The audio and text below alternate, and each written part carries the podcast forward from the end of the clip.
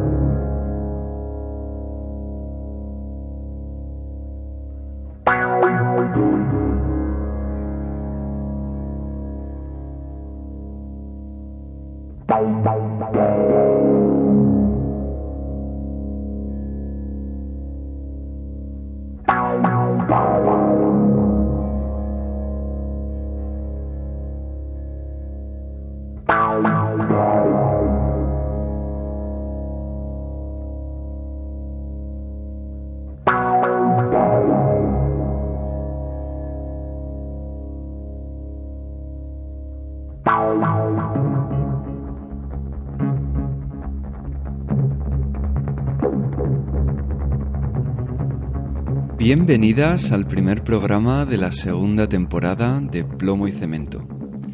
Como habéis notado, hay nueva sintonía. Se trata de la canción Mustang de Buckethead, una canción que para mí es muy especial por un motivo que algún día contaré, pero no hoy. Y luego al final del programa también hay canción nueva, que es Ecstasy is on Maple Mountain de Nathan McKay, ya la escucharéis.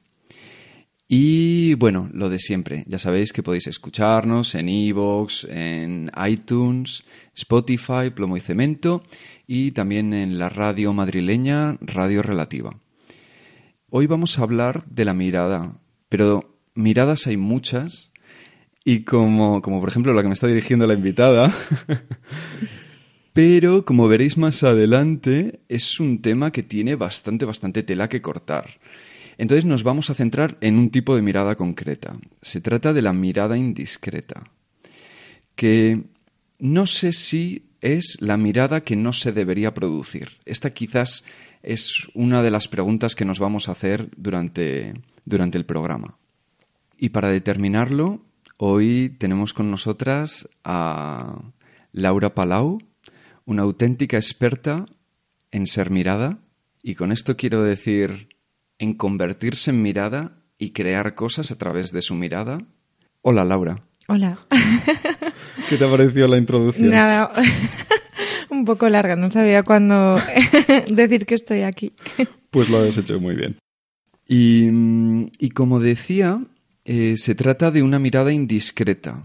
Entonces, yo creo que ahí detrás lo que hay es cuando se mira algo que no se debería mirar, creo que lo que hay es un cierto placer por lo prohibido.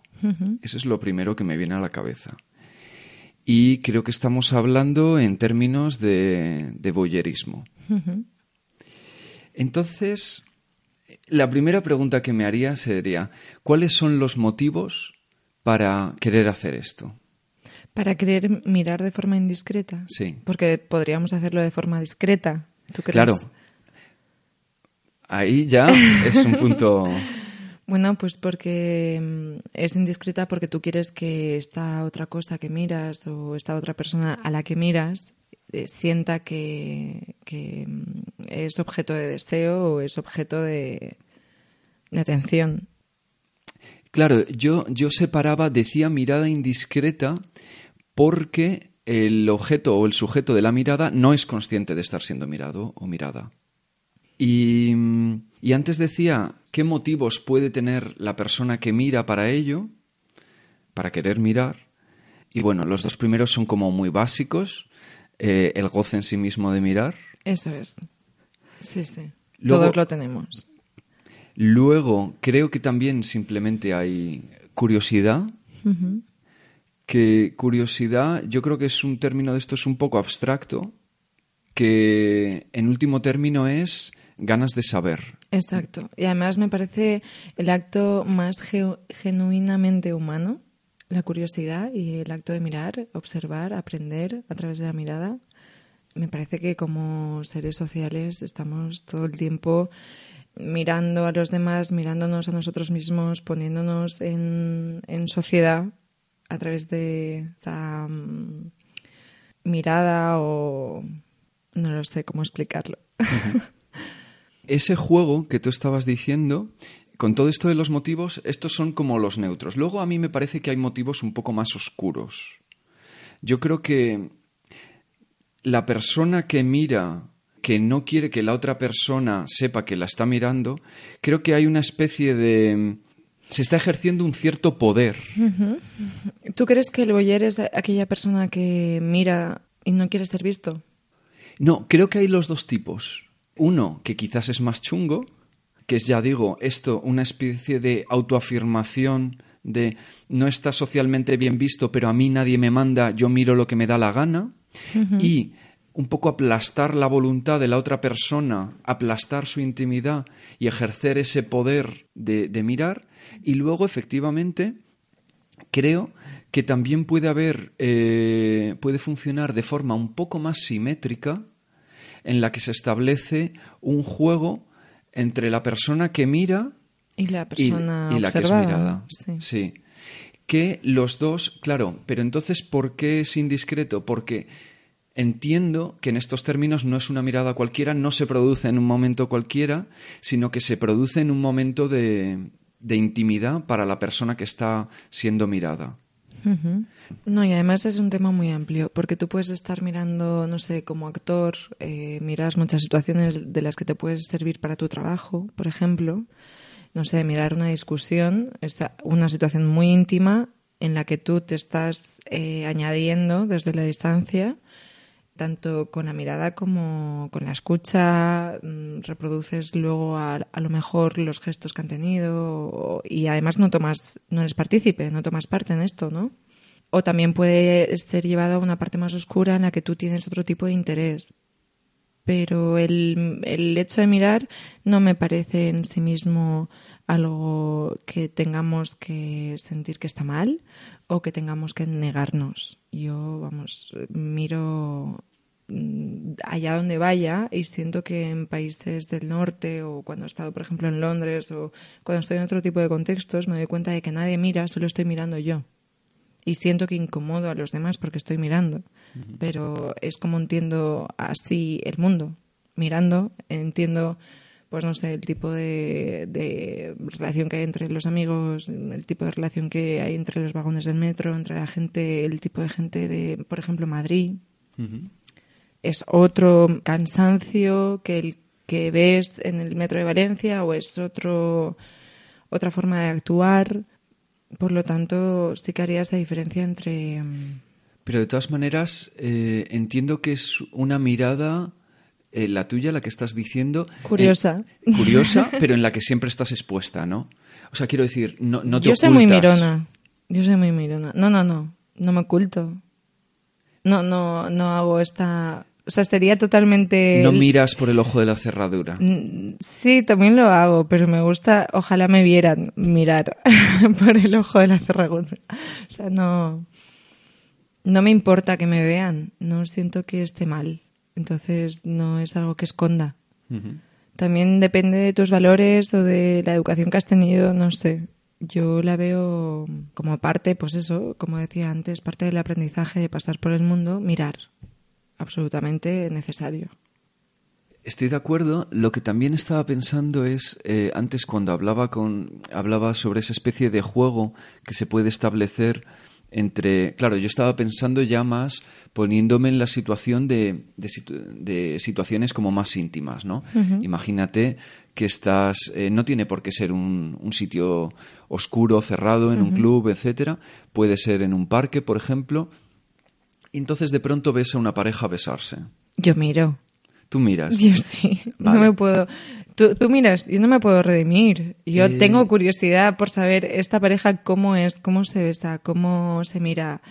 Eh, y, y luego empiezo a proyectar cuánto tiempo llevarán. Eh, son mayores, llevan poco tiempo, creo, por la pasión de los besos. No, no sé, empiezo a contar mi historia sobre lo que veo. Imagínate que tu mirada se cruza con una de las dos, vamos a suponer que son dos las personas que se están pensando. ¿Qué ocurre? Pues dependiendo de cómo te responden esa mirada, sigues mirando o la apartas. Y si ves de pronto un destello de, de juego en su mirada, La continúo. la De hecho, me gusta mucho cómo mira, no sé, marroquí, los turcos. O sea, noto una conexión brutal, siendo española, con ellos en la forma de mirar, porque mantienes la mirada. Y muchas veces, creo que tú también cuando nos conocimos me apuntaste de que Sí. Mantengo mucho la mirada o que se transmite. yo- para mí tiene una importancia más que otro sentido. Te estaba intentando como tirar más y más de la lengua en esta situación ¿Y qué así. querías que contase? Eh, hipote- no, no, hipotética. No, eh, eh, más que que contases algo, lo decía porque a mí me parece que en esos momentos se empieza a producir una cosa. Y es la siguiente. La persona, al ser observada, empieza a modificar su comportamiento.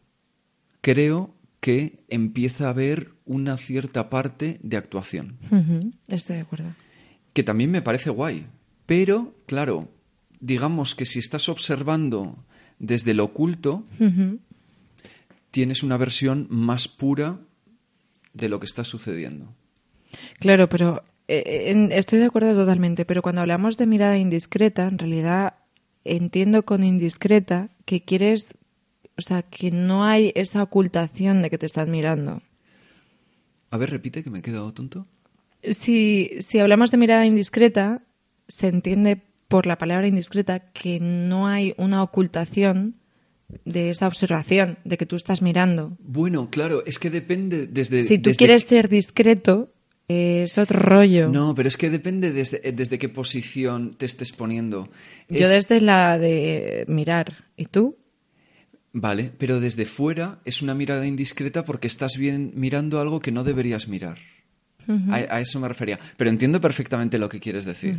Sí. Sí, yo voy un paso más allá, creo. Ya en la relación de, de que quieres hacer saber a esta persona que está siendo mirada. Bueno, a mí me interesan, ya te digo, los dos factores. A ver, eh, son diferentes. Yo creo que la persona que mira de forma discreta tiene mucho, mucho, mucho cuidado con lo que mira o cuándo lo mira o desde dónde lo mira también. Las ventanas son geniales. Me encanta mirar por las ventanas, no sé tú. Pero también, por ejemplo, desde la ventana de donde esté viviendo, también dejo que me miren. O sea, siempre tengo las cortinas corridas, las ventanas abiertas siempre que puedo. Mm, Es que yo creo que creo que el binomio boyerismo y exhibicionismo yo creo que no se entienden el uno sin el otro.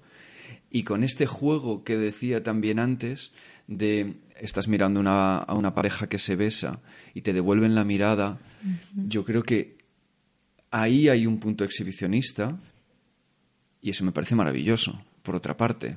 ¿Tienes alguna experiencia eh, en ese sentido que ¿En qué, ¿En qué lado? Tengo en los dos. en el que en el que tú de forma indiscreta has estado mirando y te han respondido? Em, a ver. Ahí tengo que pensarlo un poco más. Recuerdo una vez, pero no sucedió nada, ¿vale? En una, en una sauna. una- Hombre, una sauna es un sitio un poco peculiar, ¿no? Para hacer este tipo de, Bueno, de miradas, porque ya tiene otro contexto, ¿no? Porque en la sauna sueles estar desnudo, ¿no es así? eh, sí, sí, pero normalmente. pro- Entonces esta mirada igual ya la llevas a otro territorio, ¿no? También es Claro, importante era- en, el, en el territorio en el que nos movamos. Si estás en un territorio público de la calle o si estás ya en un ambiente más privado, en, en el que... Bueno, entiendo Pienso por que dónde tiene vas, otro pero yo peso. creo que está, creo que estaba algo intermedio. Obviamente no era un sitio privado porque no era una sauna. No es, no es una mirada que tienes en una sauna de la casa de no sé quién. No, hombre, pero una sauna es- para mí es un sitio privado, no es un sitio público, aunque todos tengamos acceso a él. ¿eh? O sea, público es cuando mm, tú no decides quién y, mm, deja de entrar y quién deja de salir. O sea, un, sitio privado es en el que, por ejemplo, tú pagas una entrada. Ya Vale. es un sitio privado en el, en el que tú decides entrar. Aunque sea, pues eso, unos baños públicos. Sí, dentro de ser unos baños públicos entiendo que es un sitio privado, no es un sitio en donde pueda pasar cualquier otra cosa, donde no haya una decisión de, de estar o no estar. En los sitios públicos tú pasas, eh, no sé, igual vas a hacer la compra y te cruzas con este tipo de mirada, o igual estás en un parque y te cruzas con este tipo de mirada. Pero cuando tú decides estar en un sitio en concreto, creo que ya tiene un contexto privado. Bueno, público-privado. Vale. ¿Qué pasó? No, eh, no pasó nada. Es de estas cosas que a mí me gustan tantísimo, en la que una mirada de pronto tiene una carga de deseo y de invitación y de sugerencia y, ¿Y qué que te me parece sugería? maravilloso. ¿Qué te sugería? Porque cada mirada puede ser... Me sugería deseo, un deseo que no se Ah. tenía por qué me materializar, pero que simplemente seguramente que- percibí el deseo. Claro, seguramente esa mirada de deseo era más fácil de contextualizar por donde estabas, ¿no? A mí me gustaría contarte una mirada para un poco entender que otro tipo de miradas también parecen brutales, seductoras, mm, geniales y no tienen ya esa correlación de deseo, porque no todas las miradas tienen esa correlación de deseo. Hay veces que solo buscas una mirada de empatía, de comprensión, de juego. Eh, recuerdo una, no sé, hará cuatro o cinco años en una fiesta del Sans de Barcelona, volviendo en metro con, con una amiga y un amigo. Sabes que en el metro de Barcelona tú ves la vía que va hacia la otra dirección a través de unos arcos que están que hay unas oberturas que tú puedes ver el otro trayecto no es como aquí en Berlín que los dos trayectos cruzan en la misma vía sino que hay una pared de ladrillos que separa la otra línea que va en la otra dirección. Entonces estábamos sentados y había otro chico sentado enfrente pero lo veíamos eso a través de un arco de, un- agujero como si dijeras una abertura. Eh, estuvimos mirándonos un rato y después de mirarnos un rato, no sé cómo, empezamos a hacer un juego que nos enseñaron en la escuela. O sea, igual a ti no, no te lo han enseñado, pero lo recuerdo perfectamente de que venía el equipo Actimel a las escuelas No, yo soy mayor. Claro. Venía el equipo Actimel y hacían eh, un juego de das dos palmadas sobre las piernas y cargas como la pistola. Si pones los brazos cruzados sobre el pecho es barrera y si vas a la, a la cabeza, tocas la cabeza, disparas. Entonces, sin decirnos nada más, porque estábamos lo suficientemente lejos para decir nada más, empezamos a jugar a esto. Dos seres humanos eh, interaccionando. a través de la mirada, algo divertido, algo, un juego, ¿no? También quiero reivindicar que no siempre que se mira busca es parte de un deseo, sino buscas una respuesta empática de esa otra persona que te está mirando y tú estás en un humor divertido y la otra también. Y, pasa un juego eh, espontáneo y luego pasó el tren y se fue y ya. nos- y perdimos nosotros además la partida. Ganó la partida y se fue. Poniendo un poco punto aparte a todo la mirada de deseo, que siempre está ahí y que también es divertido hacer otras cosas. Te he dejado un poco... Eh, eh, me he quedado en blanco. Vale, pues sigo yo. Dale. Hablábamos antes de cuando alguien es más discreto al mirar o alguien que es más indiscreto. Yo quería contarte eh, una pieza de Sophie Cole, no sé si la conoces, No. la artista francesa. Y bueno, tiene mm, muchas piezas que me encantan la forma que tiene de trabajar, pero una en concreto la hizo cuando tenía mi edad, cuando tenía 26 años, y es que ella después de siete años de viajar volvió a su ciudad natal, que es París, y se sentía como fuera de casa, lo cual es totalmente normal. No sé si a ti te pasará cuando vuelves a Madrid, después de estar nueve años en Berlín, esa desconexión con la gente del lugar. Eh, no, realmente no me pasa. ¿No? ¿No? yo conecto y desconecto relativamente fácil, pero entiendo lo que dices. ¿eh? Bueno, pues ella se le ocurrió seguir a la gente para familiarizarse otra vez con la ciudad. Me parece muy guay. Es muy guay. Y además creo que también tiene un humor juvenil que no intentaremos no perderlo. Entonces, bueno, pues empezaba a seguir a este hombre con gabardina que iba a comprar pan, perdía el interés y empezaba a salir, seguir a la señora que salía de la panadería hasta que perdía el interés y seguía a otra persona. Y así reconectaba un poco. Bueno, pues este juego le pasó un poco factura al final. Es que siguió un hombre un día, lo perdió en la multitud y luego fue una inauguración de arte y se lo presentaron.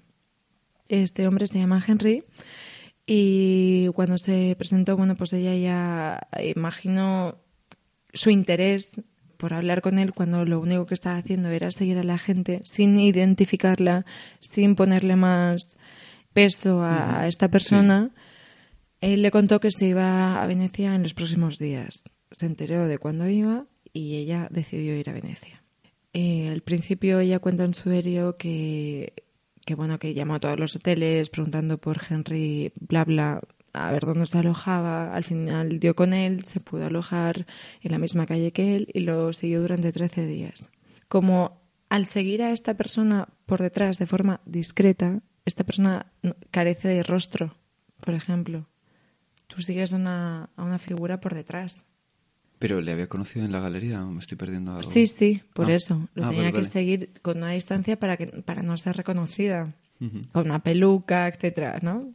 A mí esto, por ejemplo, me, me habla mucho de, de cómo podemos dejarnos salir a nosotros mismos, ¿no? Este tipo de deseo que de repente aparece de voy a seguir a este señor, voy a viajar a otra ciudad, voy a Claro, yo lo que me, ahí me planteo es un poco, el- no es solo de este caso, ¿no? Es en general, en todo esto que estamos hablando. Es un poco la moralidad de Bueno, esto. no hay. Eh, No ¿quieres hay, de- no hay moralidad, cada uno tiene la suya, no hay una única y legítima moralidad. eh, bueno, muchos filósofos a lo largo de la historia pensarían Sí, algo sí, distinto. sí, pero, acuerdo, pero es, Claro. una, es una opinión. No, no, está, está guay. Eh, Yo, yo no lo tengo tan claro, ¿eh? Por un lado, me parece... O sea, en un caso como ese, en el que el sujeto de la mirada, en este caso no solo de la mirada, sino del, del seguimiento... deseo, y del de- deseo. Sí, bueno, y aunque no hubiera O deseo... sea, la, la curiosidad en ese momento se convierte en deseo. Que es, la, la curiosidad se puede convertir en interés, en aprendizaje, en mil cosas, pero en este caso se convierte en deseo. ¿Y cuántas otras veces, como lo que contabas de la sauna, fue una mirada de deseo? ¿No? Mm. Pues que cuan- decía que cuando el sujeto de, de la mirada o del deseo eh, no es consciente, yo ahí me planteo, bueno, ¿qué más da? Aunque, aunque estés haciendo, en este caso, está todo un poco romantizado y suena todo precioso. No, Eh, claro, tiene una parte muy chunga. Claro, Sí, y, si, sí. y si cambias los roles rápidamente, eh, o sea, si es un hombre el que está con la gabardina y la peluca siguiendo a una mujer a través tal, pero eh, ya digo, si, si no se entera, si no le genera ninguna incomodidad, ¿es eso moralmente reprobable?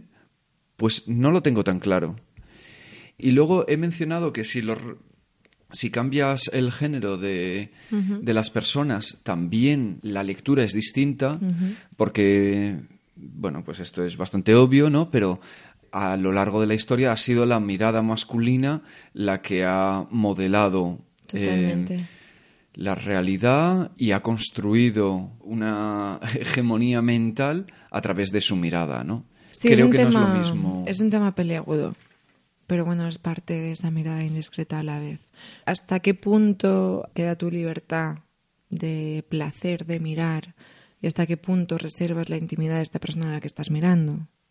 Bueno, pues en este caso Sofico lo lleva un poco al límite, esta persona la descubre y la respuesta de él es lo que deberías de haber tapado no es tu pelo, sino tus ojos. Creo que yo también me podría disfrutar totalmente y, y sabrías que soy yo. No lo tengo tan claro yo verdaderamente. ¿Quieres que nos pongamos la máscara? Eh, queridos oyentes, he dejado aquí dos máscaras por si en un momento dado nos apetecía ponerlos. Iba a decir, tanto más que la máscara, estaba pensando en el rollo de los antifaces. Porque este tipo de, de miradas, de juegos de miradas, discretas o indiscretas, pueden ser mediadas, pueden tener algo a través. Puede ser un antifaz que te, te ayuda a ocultarte, pueden ser unas gafas oscuras, puede ser una cámara de fotos o de vídeo, etcétera. Y entonces, claro, tú dices, si me pongo la máscara no vas a saber quién, quién soy. Pues no lo sé, porque a lo largo de la historia precisamente la gente ha jugado con los antifaces porque se supone que no te reconocen. ¿Tú qué crees que está pasando ahí? ¿Crees que verdaderamente ponerse un antifaz evita que te reconozcan? ¿O es parte de este juego un poco perverso de en realidad me da lo mismo que se me reconozca o no, pero me siento más seguro, más segura con el antifaz y eso me da Creo pie a hacer cosas? Creo una cosa intermedia. Creo que la historia del humano llevando máscaras tiene muchas partes. Sí, sí, sí. Podríamos Yo perdernos hablo, ahí. hablo en el contexto sí, de... te entiendo. Creo que el, antiva- el antifaz es una cosa y la máscara es otra. Sí, totalmente de acuerdo, totalmente. Eh, la máscara eh, Otorga poderes. te convierte o crees que te convierte en otra persona. El antifaz es una mera excusa de disfraz para co- comportarte como otra persona. Y ahí hay un punto fuerte. Y no sé si conocerás tampoco, no sé si tampoco soy un poco pesada lanzando... Dale, dale.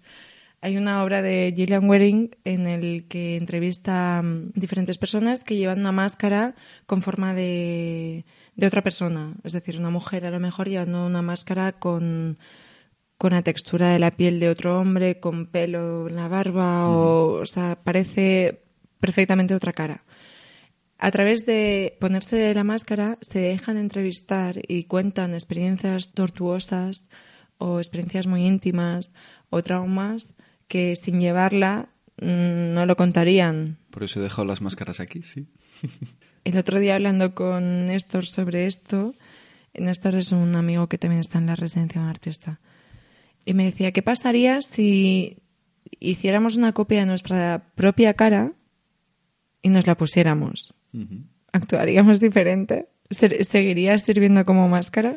Yo creo que sí, porque seguiría. eh, la estaticidad de la máscara creo que te aportaría esa sensación de irrealidad de estar representando un papel. Yo también creo que Es mi Fermutun, es Sí. mi, mi esta, pero. Yo creo que también proyectarías otro yo, Mm. que sería algo entre- in- intermedio entre máscara y antifaz, Sí, más o menos.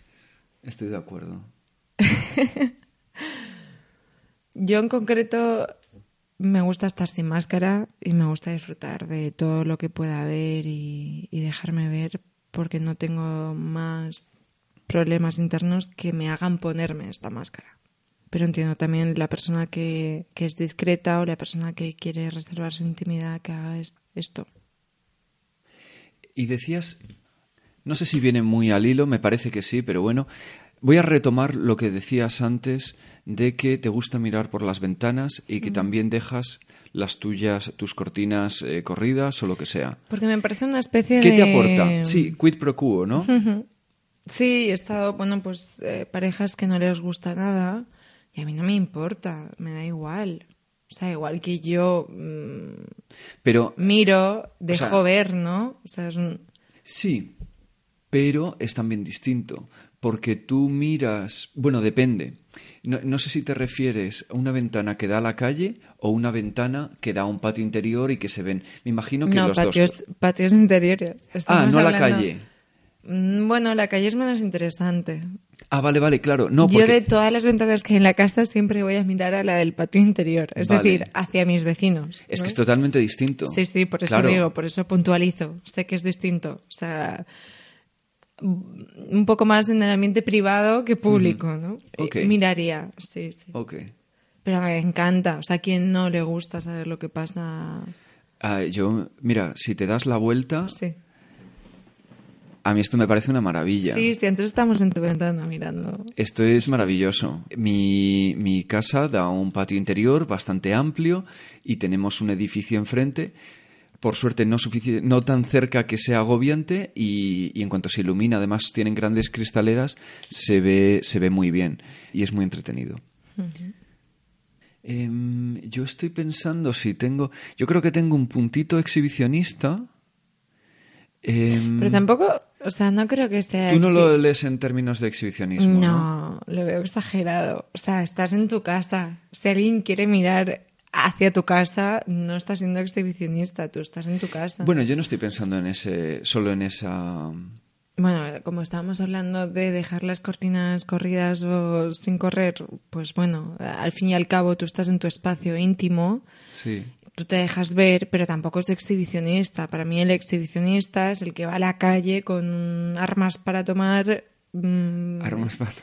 Quiero decir, Eh, yo creo que no. eh, pues Con yo- otra yo- actitud. pues yo no estoy de acuerdo. A mí esa me parece, igual que decíamos antes con el boyerismo, A ver. mí esa me parece la vertiente más chunga. Porque, claro, porque. entonces soy totalmente chunga.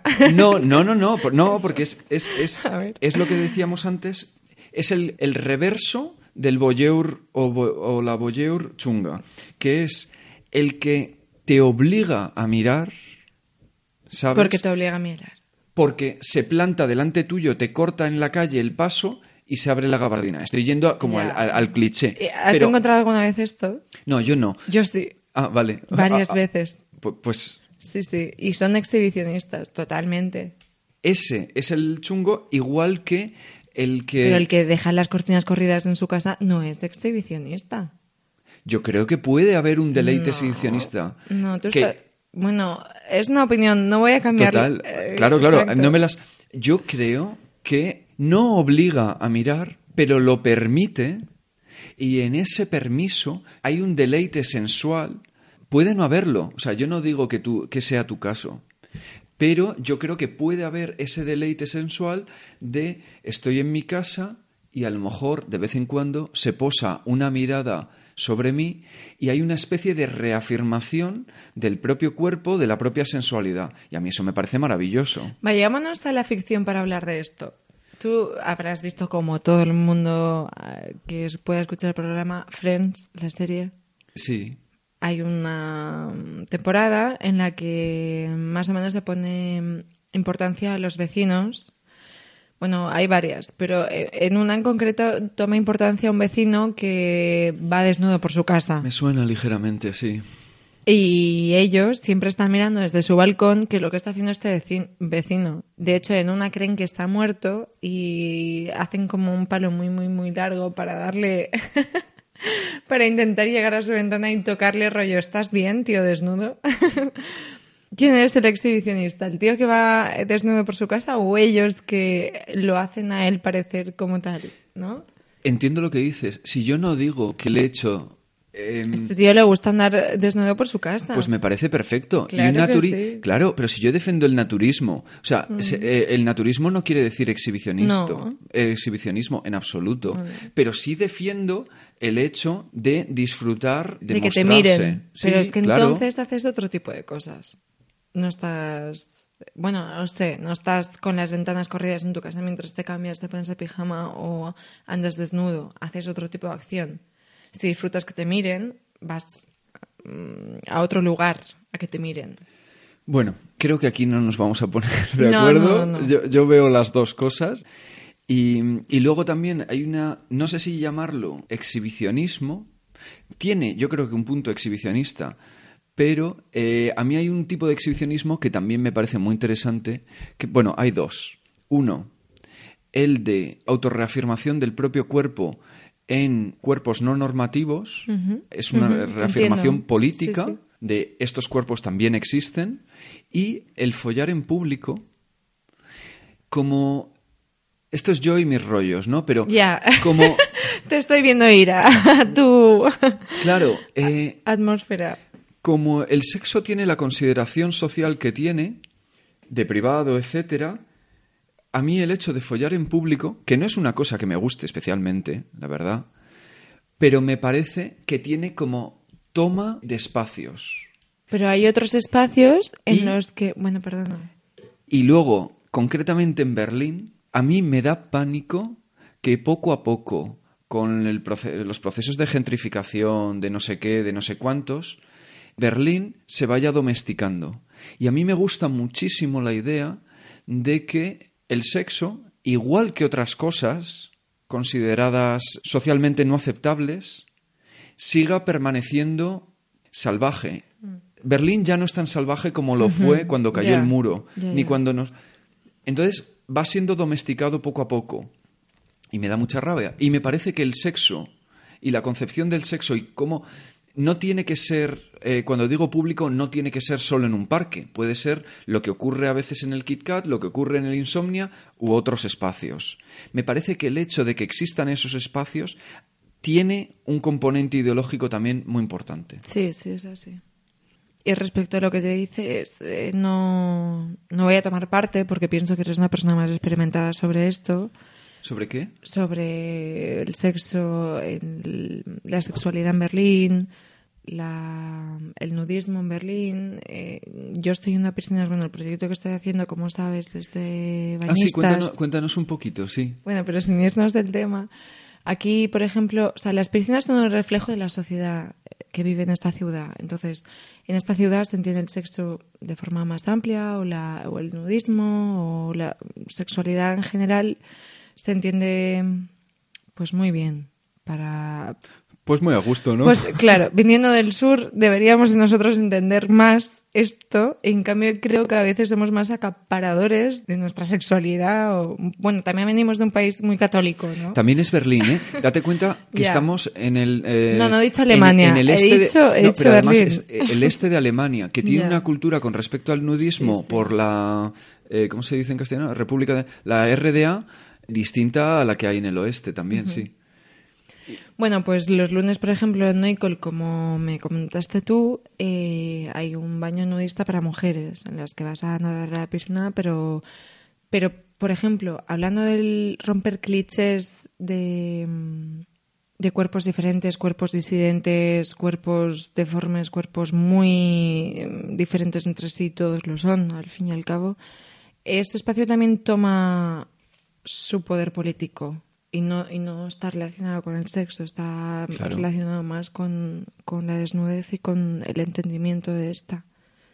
La- las piscinas son un reflejo de donde vivimos y esta ciudad tiene esta piscina que tiene esta particularidad igual que en otras ciudades tienen otras, ¿no? Que me muero de ganas ir a Budapest, a Islandia, No, sí, desde luego. A ver, a mí me encanta, pues eso, sexualizar determinadas cosas o verles la vertiente sexual.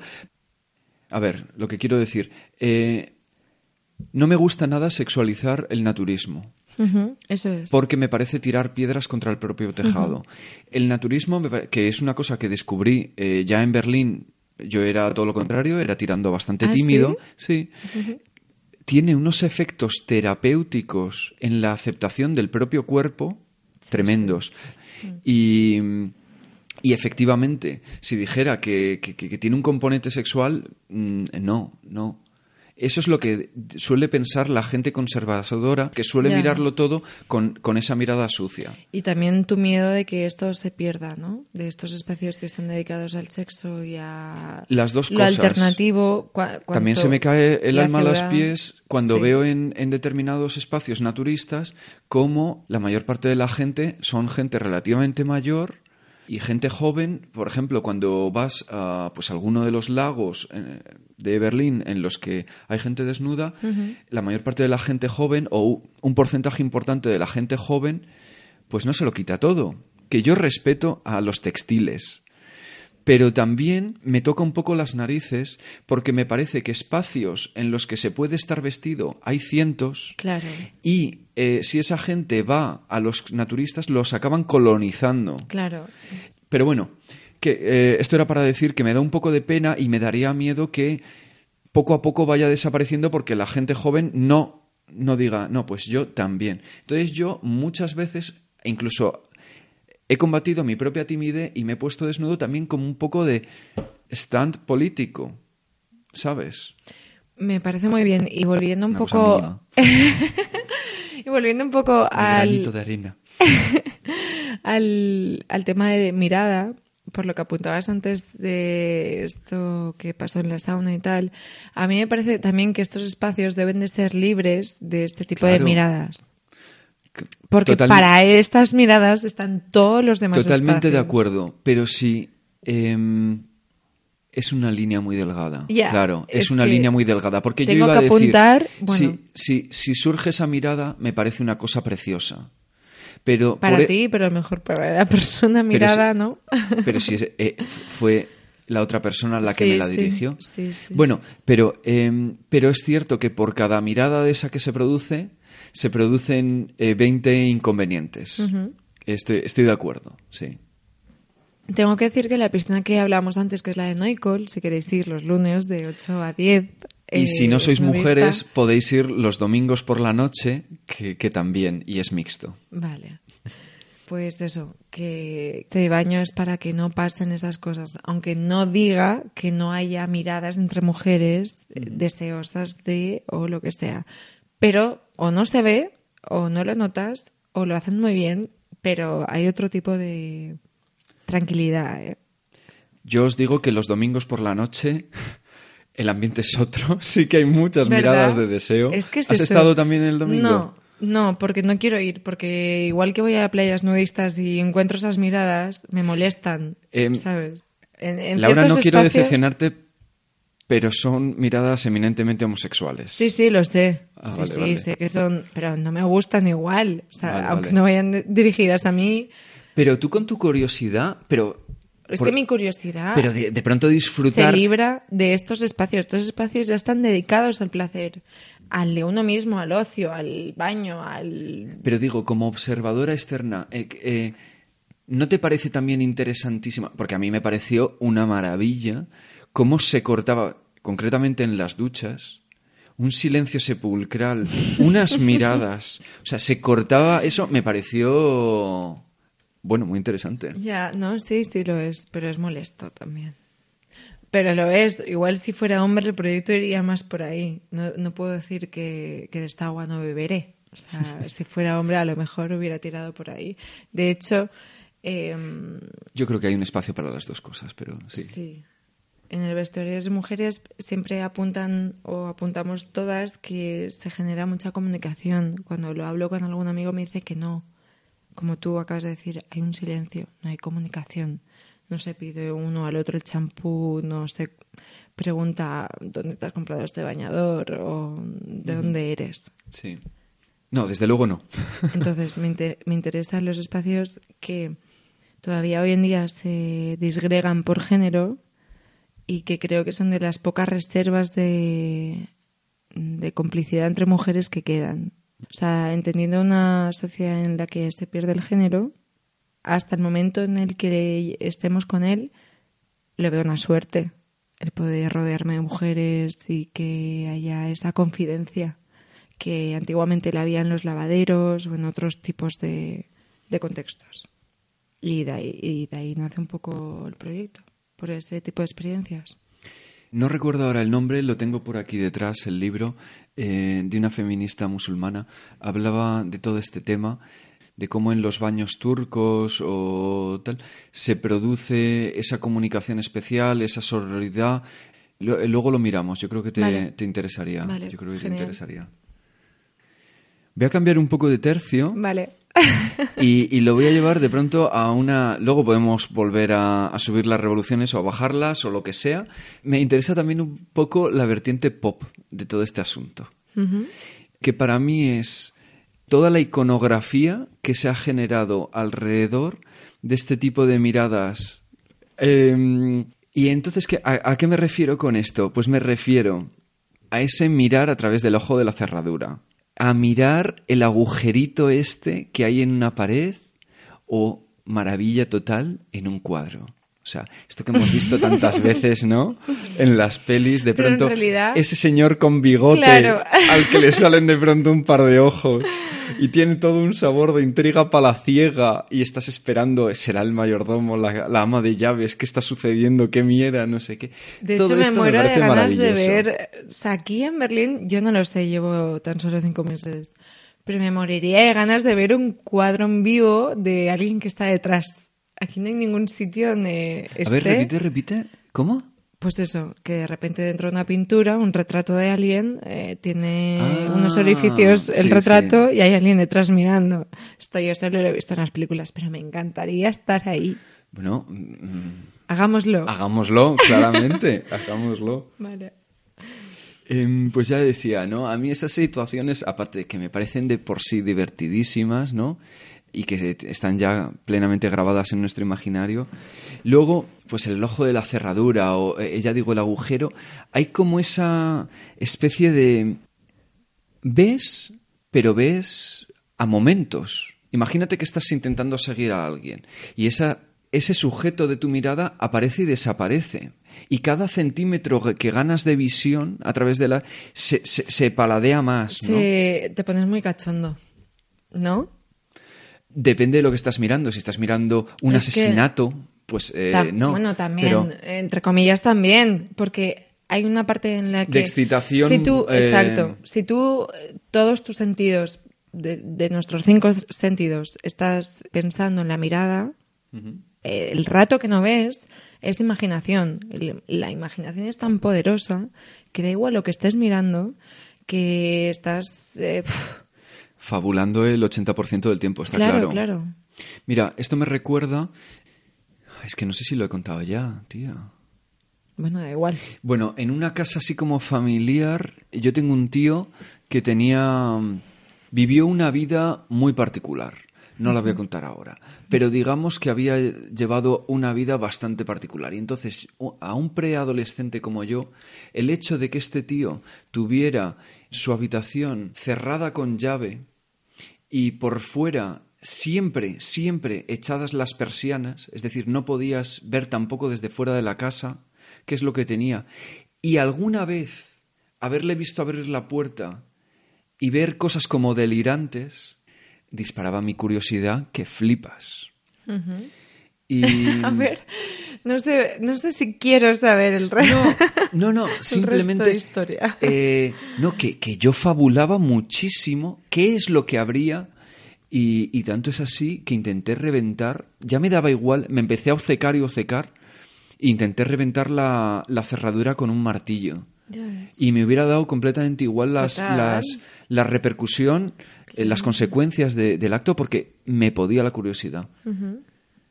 Por eso antes hablábamos del peligro de, de esto. Hay un peligro de, llega- de dejarse llevar por la curiosidad en la que traspasas una barrera que no está bien. O sea, tú antes hablabas de moralidad y yo te decía que no había ninguna porque no hay ninguna que nos domina a todos, cada uno tiene la suya. Si uno nace en un país católico, en un país budista, en un país del que sea, tiene una forma de ver la sexualidad y una forma de, de poner en estamentos lo que entendemos por bien o mal. Pero sí hay un peligro. Ese peligro al que te lleva la curiosidad hay que saber entenderlo y dominarlo para uno ponerse sus propias barreras que creo que son necesarias también. Me parece mm, genial tu acción de querer romper la cerradura, de también creo que con la adolescencia Hombre, yo lo reivindico total. Por, eh, La sexualidad. Ahora sería patético. Claro. Eh, eh, el Álvaro Claro. de 13, 13 14, años. no me acuerdo qué edad tenía. Sí, Vamos. sí. Hay que digo, entender las cosas en su contexto. A mí también me parece brutal. Pero ¿qué pasa si esto lo hace ya un hombre de, no sé, una edad determinada Obvio. eh, en tu casa? Mm, qué chungo, ¿verdad? Entonces, eh, tiene un peligro todo esto. Pienso que es bueno dejarnos llevar, pero bueno, mm, confío a sabiendas de que no es así, de que la gente, em, bueno, eh, no es mala y sabe comportarse. Confías mucho.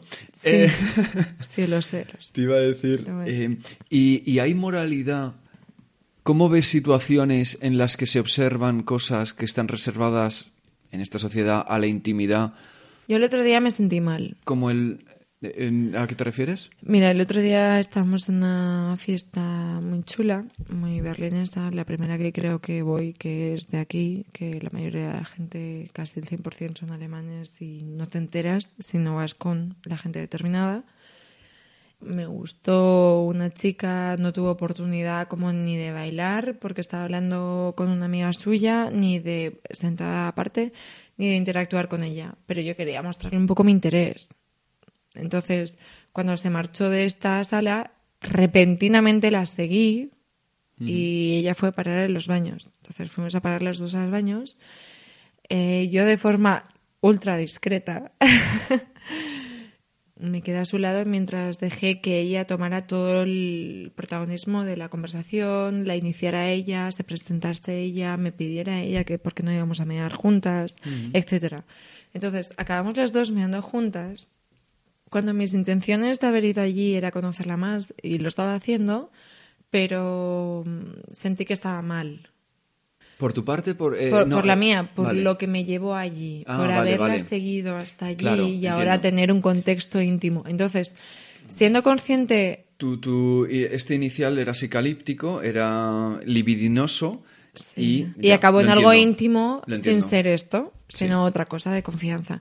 Entonces, yo por supuesto me comporté, me di cuenta de la falta de moralidad ahí y dije, bueno, ve a buscar a otros amigos, si todavía están en la sala contigua, Sí. encuéntralos y pasa el tema, lo que te acaba de pasar. No es chungo, pero hay que tener atención. Hay que saber lo que está bien, lo que está mal y hay que saber ponerse unos límites. No, pero está bien. O sea, está bien y mal. O sea, No, a mí está bien haber perfecto. llegado En hasta este punto y no haber continuado más allá. Claro. Está bien Eh, eso. Pues lo que tú decías. A mí, si se aprieta el freno cuando te das cuenta Eso de que tal, a mí me. No sé. no Eso me lo parece importante. reprobable. Tienes mi solución. Pues con estas dudas. Con estas dudas filosóficas, yo creo que podemos cerrar el programa de hoy, ¿no, Laura? Sí, sí. O sea, no tengo ni idea tampoco de, de si hemos tratado lo que querías tratar o no. Yo lo he disfrutado. Pues ya está. E- Ese es el objetivo. Muy- Pasarlo bien nosotras Claro. y las oyentes. Muy contenta de que me hayas invitado y de conocerte en esta gran ciudad. Ha sido un descubrimiento genial, mágico y te lo agradezco mucho. Muchas gracias a ti, Laura. Cruza al otro lado, juega a ser mirada, disfrutando el plomo y también el cemento.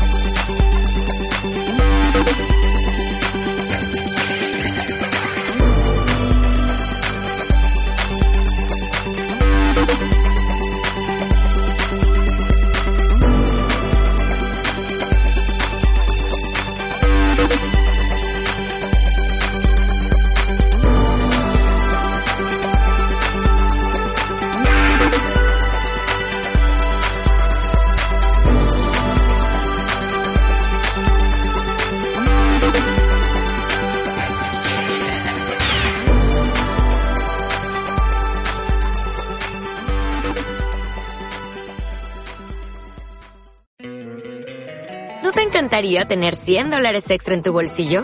Haz que un experto bilingüe de TurboTax declare tus impuestos para el 31 de marzo y obtén 100 dólares de vuelta al instante. Porque no importa cuáles hayan sido tus logros del año pasado, TurboTax hace que cuenten. Obtén 100 dólares de vuelta y tus impuestos con 100% de precisión. Solo con Intuit TurboTax. Debes declarar para el 31 de marzo. Crédito solo aplicable al costo de la presentación federal con TurboTax Full Service. Oferta sujeta a cambios o cancelación en cualquier momento.